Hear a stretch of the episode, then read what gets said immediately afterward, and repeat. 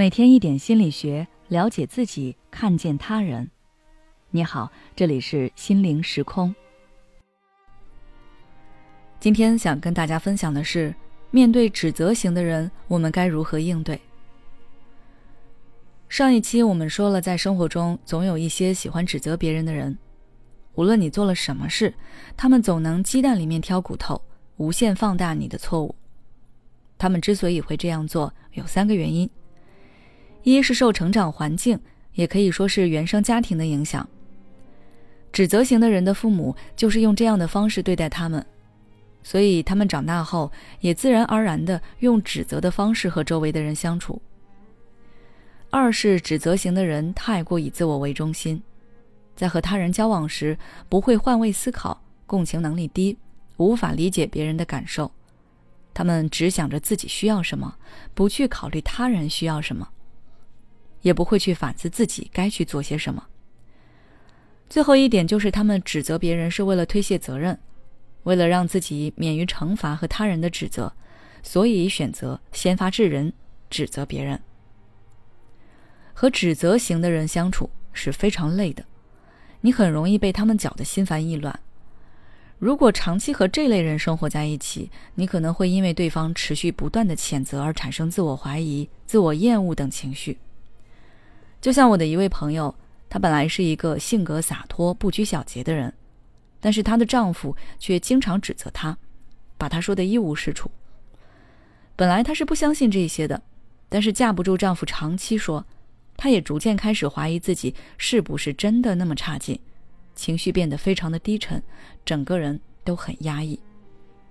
所以，对于指责型人格的人，我们能远离就远离；对于那些无法远离的人，我们可以采取以下措施来应对。第一，转变心态。根据上期的原因分析，我们知道，有些人指责你，并不是因为你真的做错了什么，而是为了让他的内心能够好受一些。他是在用这种方式来消解自己的负面情绪。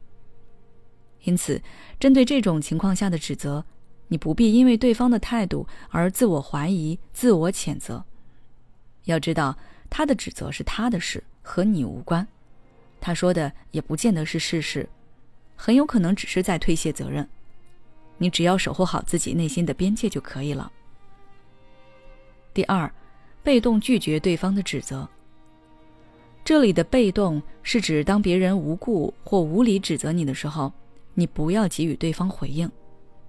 有时候你越是为自己辩解，或者说对方的不是，对方反而越来劲。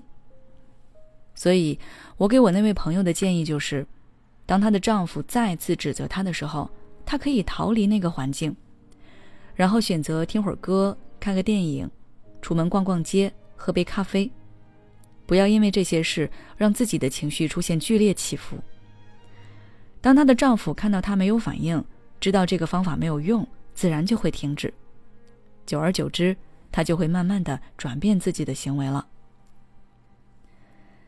第三，保持冷静，施以反击。一般我们在面对他们的指责时，很容易产生愤怒和委屈的情绪，这样就掉入了对方的陷阱了。这时你要做的就是保持冷静，用理智来战胜他，找出对方话语里的漏洞，用他自己的话打他自己的脸。而且你越是冷静理智，他的大声指责就显得无力和可笑。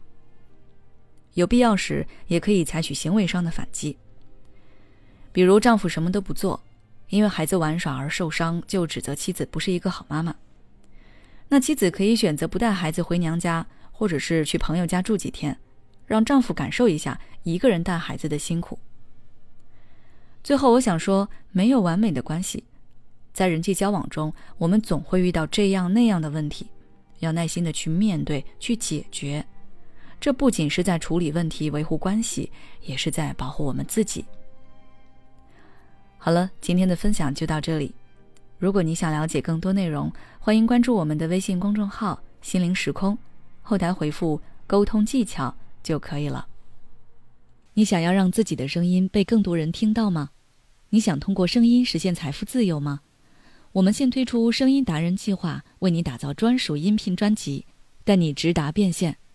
详情请关注公众号“心灵时空”，后台回复“声音”就可以了。快来加入我们吧！